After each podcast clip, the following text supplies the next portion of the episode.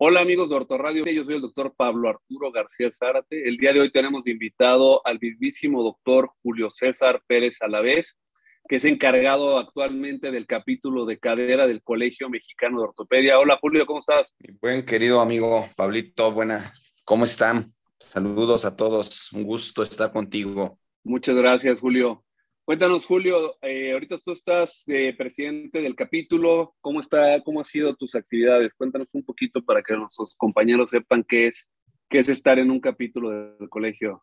Claro que sí, este, Pablo, mira, soy el, titular, agradezco la, al doctor Guillermo García Pinto la invitación. Pues antes que nada es un puesto de mucha responsabilidad, ¿no? Porque somos los encargados de estar eh, haciendo mes con mes eh, los webinares donde invitamos a profesores de la ortopedia nacional y extranjeros difundiendo el conocimiento científico, las nuevas técnicas. Y también tenemos a nuestro cargo el planear, por ejemplo, nuestro próximo Congreso Nacional de Ortopedia que se vaya a cabo en Acapulco, ver qué profesores van a estar, qué temas se van a dar, qué charlas, eh, agregar lo nuevo, que se está haciendo, por ejemplo, en el caso de, la cadera y, rodilla, que es lo que estamos ahorita eh, a la cabeza, y pues es un, puesto muy, muy halagador, pero sí con mucha responsabilidad, Pablo. Entonces nosotros hacemos todo eso con el fin de, llevar ¿no? la misión del colegio, que es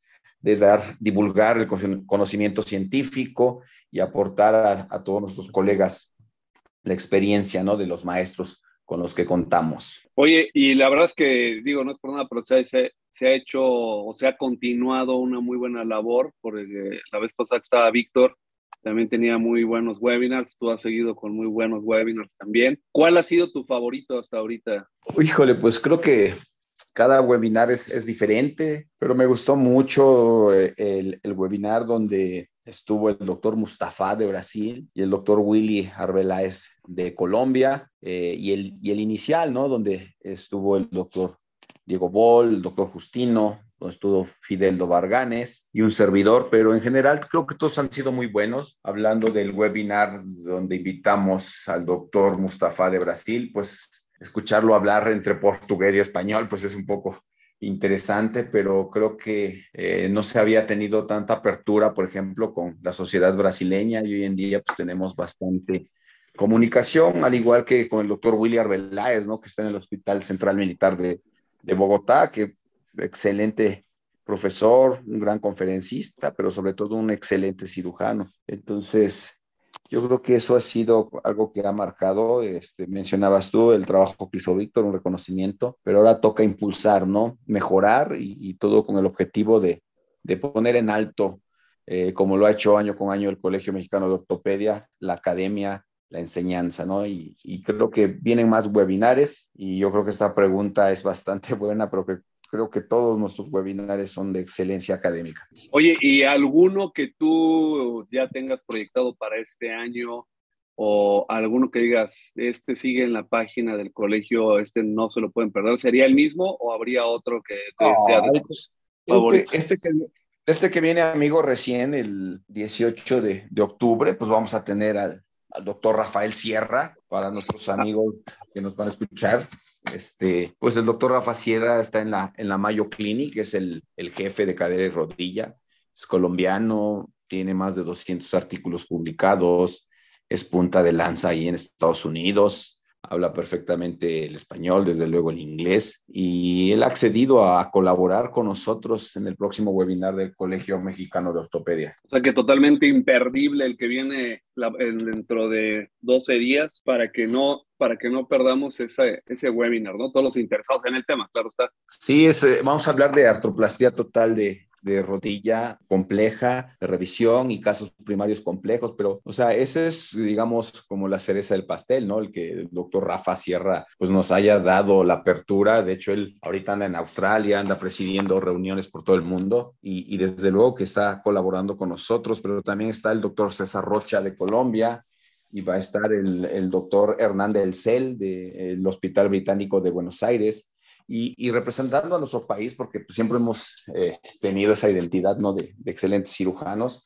Debutamos este, a, un cirujano joven, pero con amplia experiencia, Magdalena de las Salinas, que es el doctor Carlos Aguilar, que tiene mucha, mucha experiencia. Entonces, creo que la misión de, que, que, tenemos ¿no? del colegio es clara, juntar experiencia con juventud y excelentes profesores. También va a estar Julián, Julián Guerra, perdón amigo, está Julián Guerra de Monterrey, excelente cirujano también de rodilla. Entonces combinamos lo, lo, mejor que tenemos con lo mejor que hay en el extranjero y de eso se trata, ¿no? De contrastar ideas, de ver qué están haciendo, cómo estamos nosotros pero sobre todo difundir el conocimiento. Pero este webinar, creo, este, mi querido amigo Pablo, eh, que esté Rafa Sierra, pues realmente él es un referente, sobre todo por el puesto que tiene, ¿no? Y, que habla perfectamente el español. Entonces yo los invito a, los que nos van a escuchar o los están escuchando, pues que manden sus preguntas, que se conecten. Ese es imperdible, de verdad, que nos costó mucho trabajo porque es nuestra labor, pero pues yo creo que se pinta bastante bien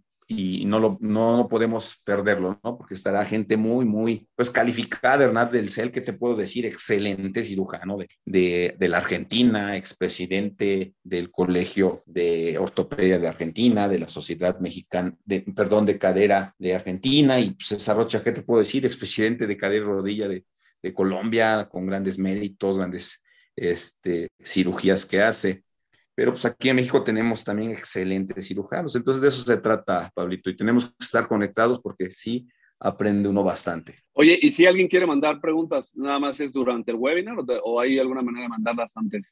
Fíjate que lo pueden mandar al, al, al correo del, del, Colegio Mexicano de Ortopedia, atención socios, smo.edu.mx, o al correo de, de un servidor, como lo, han estado haciendo, que es jcmacuil.gmail.com.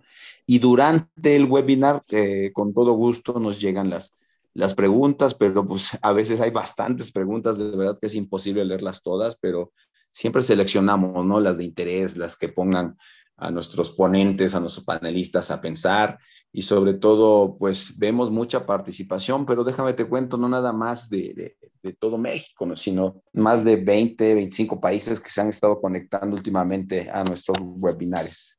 Excelente noticia. Oye, Juli, pues entrando en tema, vamos a hablar un poquito más de fracturas de cadera. Cuéntanos, tú este, en tu área de, experiencia, siempre hemos visto más una pequeña tendencia al uso de, la, osteosíntesis, ¿no? De la osteosíntesis biológica. Me parece que la percepción que tenemos, digo, también cada, cada caso tiene su indicación específica, pero me parece que tú puedes hablar como un experto sobre fracturas de cadera y, el uso de clavos. No sé qué nos puedas eh, ayudar a clarificar cuáles son tus indicaciones, cómo seleccionas bien a tu paciente, cuáles son esos puntos claves imperdibles para la gente que queremos mejorar las técnicas o que estamos buscando eh, usar un poquito, eh, mejorar la, atención hacia nuestros pacientes. Claro, Pablo, bueno, antes que nada, pues déjame decirte que estoy en el Hospital General de Joco de la Ciudad de México, es un hospital de mucha trauma por excelencia y estoy en el Hospital Ángeles Universidad en el medio privado. Tengo a mi cargo el curso de alta especialidad en cadera, pelvis y acetábulo y pues en la parte de cadera, como bien lo dices, una fractura muy común es la fractura de cadera y por mucho el adulto mayor es el que se ve más afectado, aunque hay un patrón bimodal donde el joven también resulta con fracturas de cadera, pero eso es por trauma de alta energía. Como bien dices, eh, hay un concepto que me gusta mucho que dijiste, cadera biológica versus cadera protésica. Y creo que esa es la clave, ¿no? Una cadera biológica, una cadera bien operada, en este caso con un clavo, de consolidar la fractura, de obtener un buen resultado quirúrgico, esta cadera le va a durar el resto de su vida al paciente. Y la cadera protésica, pues va a llegar un momento en que tenemos que recambiarla o se puede luxar, el tiempo de cirugía es mayor, al igual que el tiempo de sangrado. Pero vámonos por partes, este, Pablo. Una fractura de cadera, pues es aquella fractura que involucra el fémur proximal, hablando de la articulación coxofemoral, y tenemos que dividirla en las fracturas que son por dentro de la cápsula, las que conocemos como intracapsulares, y a las fracturas por fuera de la cápsula, que son extracapsulares. Vamos a centrarnos un poco más en las fracturas transtrocantéricas o intertrocantéricas, que son las fracturas extracapsulares. Y nosotros partimos de un concepto biomecánico fundamental, que es mi fractura de cadera, me tengo que hacer esa pregunta, ¿mi fractura de cadera es estable o inestable? Y hay criterios de inestabilidad a saber y que no debemos olvidar es fractura de la cortical posteromedial, fractura del cálcar femoral, eh, extensión a la región subtrocantérica o un trazo inverso. Si yo tengo cualquiera de esos componentes, el elemento idóneo para la osteosíntesis es un clavo de reconstrucción. Muchas veces tenemos escuelas de poner placas, DHS, DCS, y se siguen usando, sí, la pregunta ahí podría ser, ¿cuál es la indicación del DHS? Sería en todas las fracturas estables de cadera y por la clasificación AO sería hasta la 32 a 1.2. De ahí para atrás, es decir, 32 a 1.1 eh, a 1 como tal, son fracturas estables. Entonces, esas son osteosíntesis con DHS. De ahí, después de la 32 a, a, 2.1, todos, todo, todo tiene que ser clavo. Entonces, el clavo es el gol estándar, biomecánicamente es más estable y es muy fácil de colocar. En el servicio de cadera, nosotros hacemos más o menos 250 al año. La gran mayoría son clavos y nuestro tiempo de cirugía es de 30 a 35 minutos, hablando a grosso modo. Creo que vamos bien hasta ahí, este, Pablo. ¿Qué veo, por ejemplo, en el interior de la República que no están tan acostumbrados? ¿Qué requisitos debemos de tener para utilizar un clavo? Pues contar con un fluoroscopio, con una mesa de tracción o mesa tipo maquet para obtener eh, reducción de la fractura y mantenerla estable durante nuestro procedimiento. Ahora, ¿por qué un clavo? Porque biomecánicamente sí es más resistente en una fractura, eh, donde tengamos, por ejemplo, reducción anatómica, que es de lo que se trata, el paciente puede empezar a apoyar a las dos semanas, cosa que pues eh, otros, otros colegas eh, con una placa, por ejemplo, difieren el apoyo hasta seis u ocho semanas y de lo que se trata, por ejemplo, en el adulto mayor es de que se muevan, es de que los reintegremos a su actividad previa. Hasta ahí vamos bien, mi buen Pablo. Sí, e, e, ese es uno de los objetivos principales, ¿no? Como dices tú, determinar si el paciente, si la eh, fractura de la cadera es estable o inestable y de ahí partir, creo que es el punto más importante. Y de ahí seleccionar bien al paciente, ¿no? Y el implante, ¿estás de acuerdo? Exactamente, completamente de acuerdo. metiéndonos un poquito en dos situaciones que creo que son súper importantes. Eh, digo, obviamente sabemos que hay que tener la mesa de tracción, el proscopio, la experiencia, pero para todos aquella gente que, sabe manejar perfectamente bien estas fracturas de otra manera, ¿no? Con DHS, con placas, con prótesis, ¿cuál serían así los, los puntos eh, claves para tener éxito en la colocación de un clave? Sí, siéndolo muy puntuales, o sea... Eh, Conciso. Mira, número uno, Pablito, sería tener una reducción anatómica y de no lograrlo debemos tener contacto de la cortical medial. ¿Por qué de la cortical medial? porque es donde van las fuerzas de compresión hablando del fémur proximal. Si yo no tengo contacto de la cortical medial, es muy difícil que haya consolidación de la fractura. Ese sería un paso fundamental o es un requisito que yo le digo a los fellows, debes de dejar contacto medial porque allá van las fuerzas de compresión. Ahora bien, eh, es, eh, eh, eso, es, eso es fundamental, es una regla de oro que no podemos dejar pasar. Adelante, Pablito. No, no, no, tú dime, dime, síguele. Ok, entonces habla, otra, otro punto también que yo veo importante es también, eh, a veces el adulto mayor, hablando de fractura de cadera, hay que estudiarlo integralmente, es decir, Hoy en día hay algo que se llama técnica de augmentación en clavos. ¿Qué es eso? No consiste más que la hélice, que es para hueso osteoporótico u osteopénico, se refuerza con cemento quirúrgico para dar mayor sujeción y estabilidad. Entonces, eh, a veces muchos colegas dicen, es que si le pongo un, clavo va a fallar.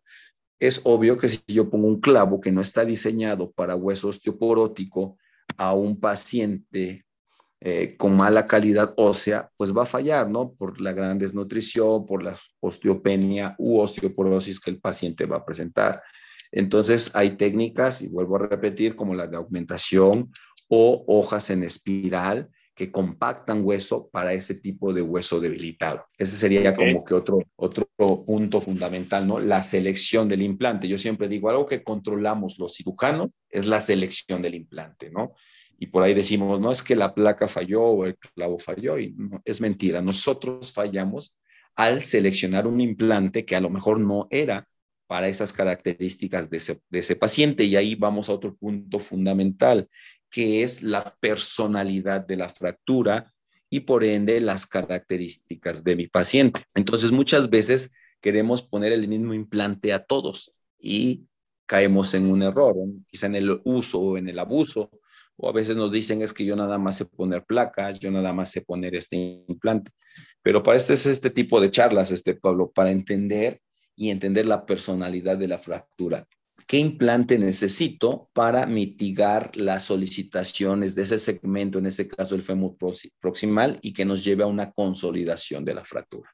Ese sería el otro punto fundamental, ¿no? Y para esto, voy a regresar un poquito, tenemos que hacer una adecuada planificación preoperatoria que debe de ser integral, sobre todo en el adulto mayor. Es correcto, ¿no? No solo tomar las características de la fractura, sino si existe un síndrome de desgaste en el adulto mayor, el, todo el, el, alrededor que tiene el paciente, ¿no? ¿Quién lo va a cuidar? ¿Quién lo va a movilizar? ¿Quién lo va a llevar a la consulta? O sea, considerar no solo la fractura, ¿estás de acuerdo? Completamente de acuerdo. Por ejemplo, nosotros vamos a hablar un poco del protocolo que hacemos. Ante una fractura de cadera, nuestro algoritmo es el siguiente. ¿Es estable o inestable? Ok, si es estable, es estable para clavo de HS. ¿Qué recurso tenemos?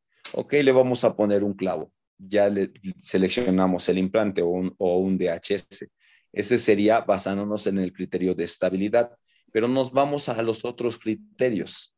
Por ejemplo, estado nutricional del adulto mayor o de nuestro paciente. ¿Cómo lo medimos? Nosotros a todos los pacientes pedimos pruebas de funcionamiento hepático y proteínas totales. ¿Qué busco?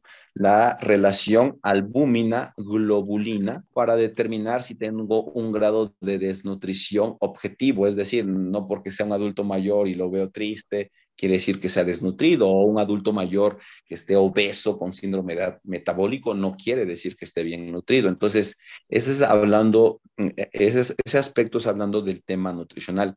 Algo que también de rutina pedimos es un examen general de orina porque hay muchas infecciones subclínicas con patología saprófita de las vías urinarias que pueden debutar ante el trauma de la cirugía en una infección como tal. También hacemos examen dental, es decir, el paciente tiene caries, si no, estomatología sube, lo valora, tapa las caries o les da tratamiento. ¿Qué, pedimos también de, de rutina, este, Pablo?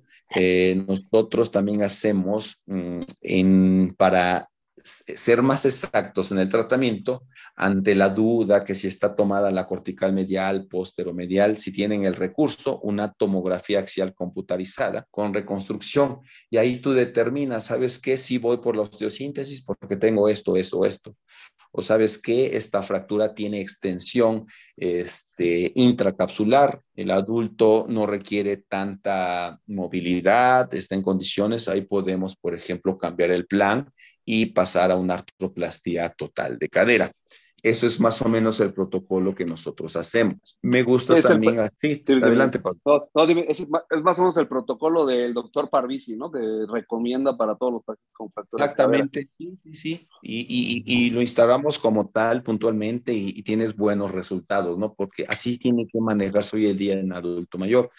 Yo siempre hago este ejercicio, lo voy a tratar de hacer aquí eh, a los amigos de Orto Radio.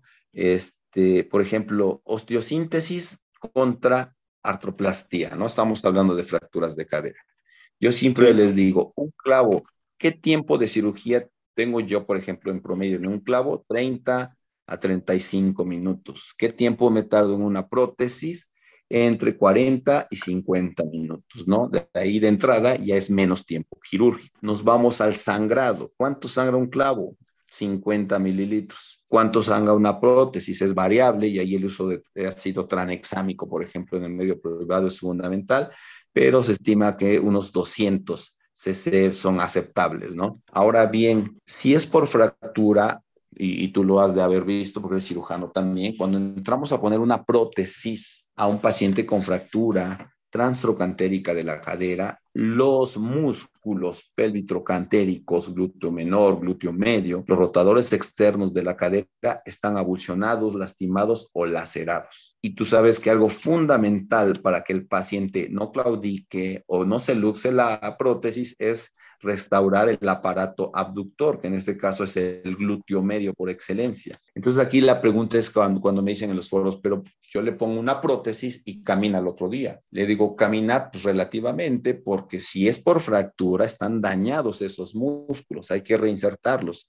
Y en el adulto mayor ya hay infiltración grasa, se van a desgarrar y termina en una insuficiencia del aparato abductor y por consiguiente con un riesgo muy elevado de, de luxación, cosa que no va a pasar en el clavo porque la zona de inserción es menor a 16 milímetros, donde ligeramente vamos a tocar el aparato abductor y eso habla de menor sangrado, de mayor estabilidad y en fracturas estables, y hay que decirlo también, Pablo, yo, por ejemplo, los pongo a apoyar al día siguiente. Estoy hablando de una fractura estable de cadera tratada con clavo. Y aquí me vas a me pueden preguntar los que están oyendo, oye, pero tú dijiste que el DH era el gol estándar, el DHS es el gol estándar. Sí, lo sigue siendo, pero pues en medicina privada el paciente cuando nosotros ponemos un clavo, el sitio de inserción del clavo, hablando en centímetros, la herida es de 2.5 centímetros. El bloqueo del clavo es de un centímetro y el otro bloqueo es de, de, de 8 milímetros.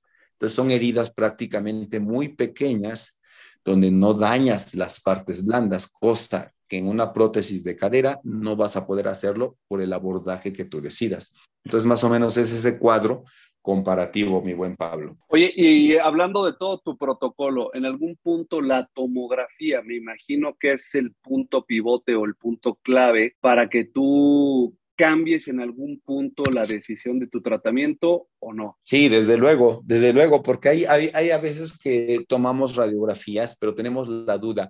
Eh, acuérdate que hay una variabilidad intra e interobservador, ¿no? En cualquier radiografía y quizá yo veo que no llega, por ejemplo, a, la región cervical y otro colega dice, no, es que yo veo que si llega ahí, mejor una eh, prótesis o una doble movilidad hoy que están de moda. Entonces, ¿qué hacemos? ¿Sabes qué? Vamos a tomar un, un ataque y vemos y nos, nos, nos, evitamos esa duda, ¿no? O esa variabilidad. Y es donde el ataque, eh, ante la duda, ante, ante la, la incertidumbre, ching, le pongo un clavo, le pongo una prótesis, ¿qué hago? Tómale una tomografía, vete a lo que está descrito en la literatura, si es extraarticular y vas a tener una buena reducción anatómica, osteosíntesis. Si hay multifragmentación con más afectación hacia la zona intracapsular, estamos hablando de la región basis cervical y trocantérica, muchas veces vale la pena decir, pues el trocánter mayor sí tiene un llegue, pero está conservado, tengo extensión intracapsular, entonces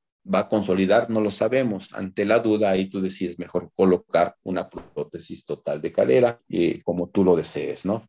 Entonces, sí, sí es fundamental una, una tomografía ante, ante, casos de incertidumbre o para tomar la decisión eh, final, eh, ya sea osteosíntesis o artroplastía. Oye, Julio, ¿y en qué porcentaje, en, en, base a tu experiencia de estos años, has visto que te cambie tu plan? O sea, con un 10, 20%, o sea, que digas, ah. ¿sabes qué?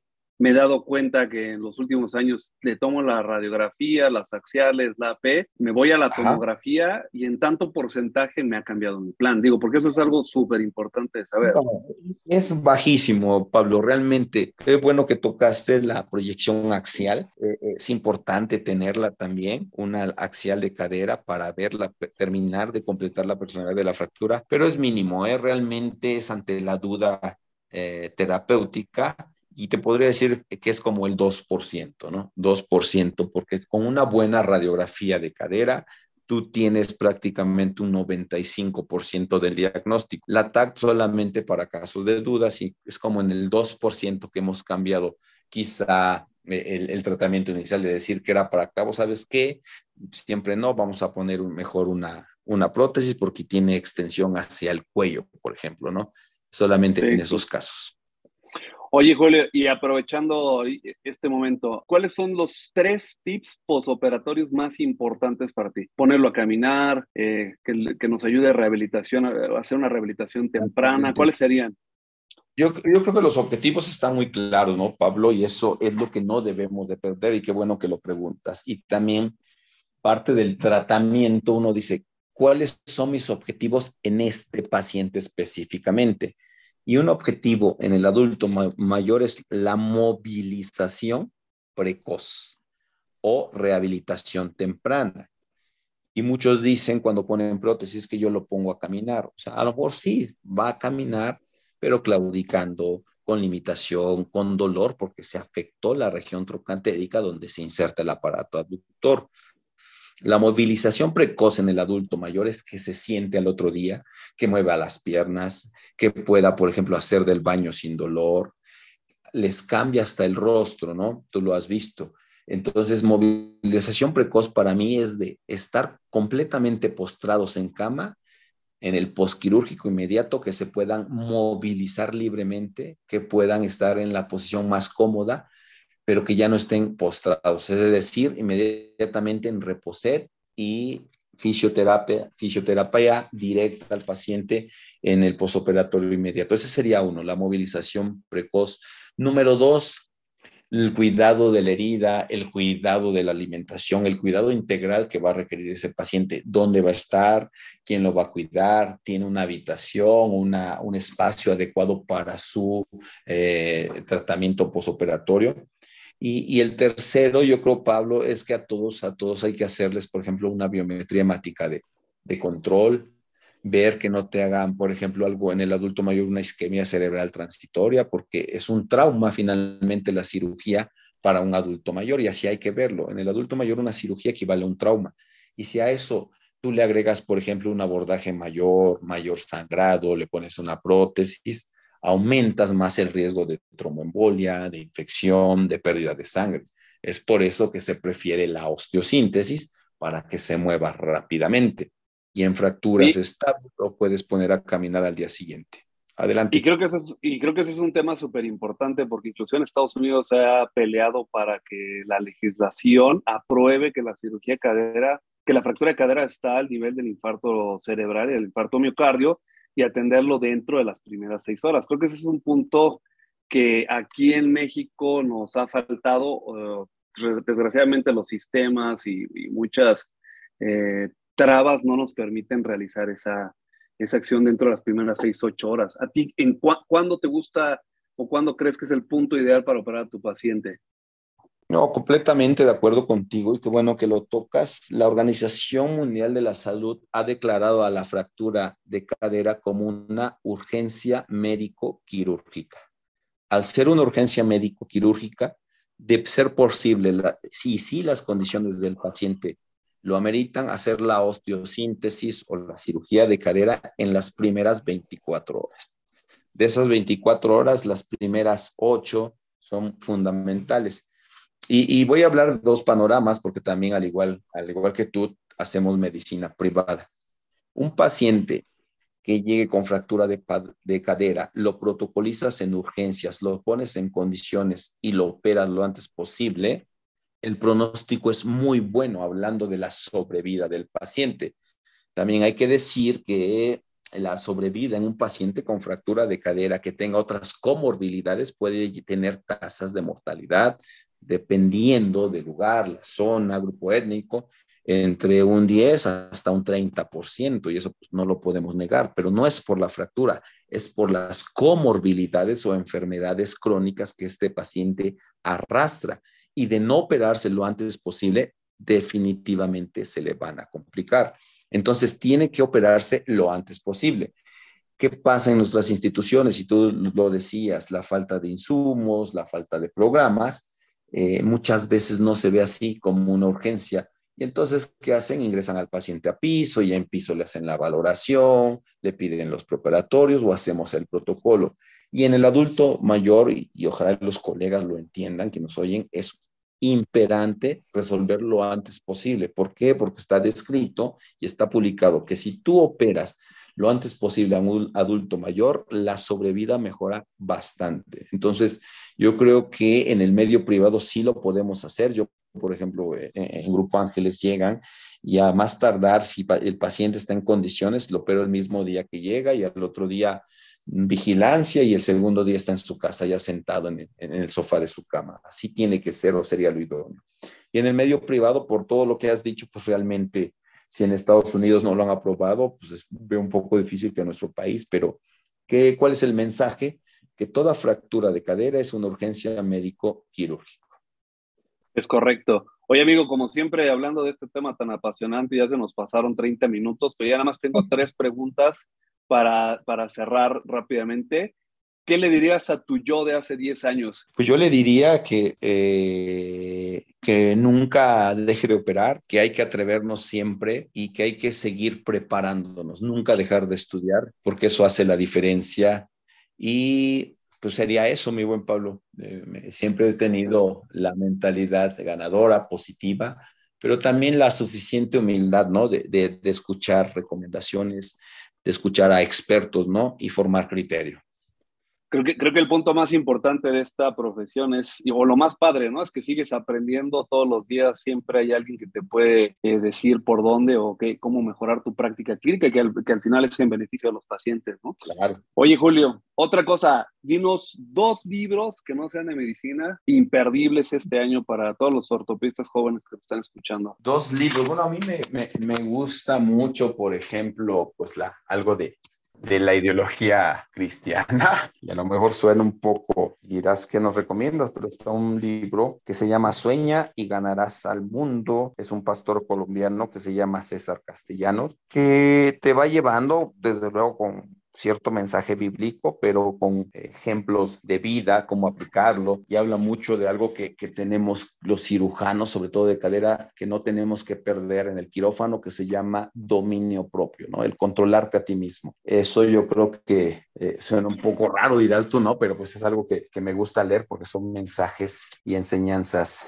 de vida. Y otro que te puedo recomendar, hablando algo de mi estado natal, se llama Oaxaca, Espacio, Sociedad y Arte en Transformación. Es pues eh, una, un libro que hace una, una reseña de toda la historia de Oaxaca. Eso me, me lo regaló una prima mía del Colmex, que es doctora en historia y te lleva, ¿no? Sobre cómo ha sido la evolución de mi estado a través de la identidad indígena, de su participación en la revolución, de cómo Oaxaca pues preserva costumbres, tradiciones, como saliendo un poco, ¿no? De los libros comunes, ¿no? De la literatura que todo el mundo tenemos que, que leer, amigo. Esos serían mis recomendaciones. Oye, y ya para cerrar, una playa imperdible en Oaxaca o algún lugar que tú digas, ahí no se la pueden perder, amigos. Pero por supuesto, amigos, se llama Bahía de San Agustín. De las 30 playas y nueve bahías que tiene Huatulco. En Huatulco está Bahía de San Agustín,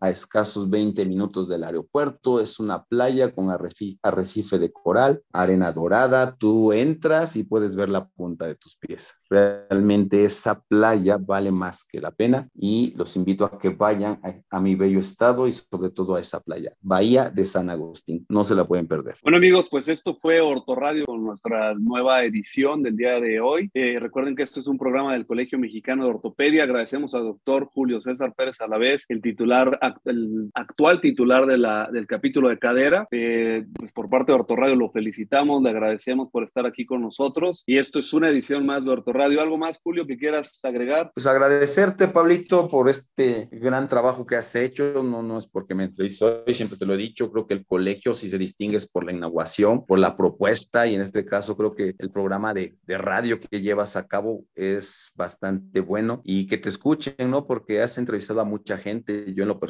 he escuchado las otras entrevistas y, vale mucho la pena y felicitarte igualmente y agradecerte este espacio. Muchas gracias, amigo. No, pues muchas gracias a ti, Julio. Esto es Sorto Radio. Gracias, hasta luego.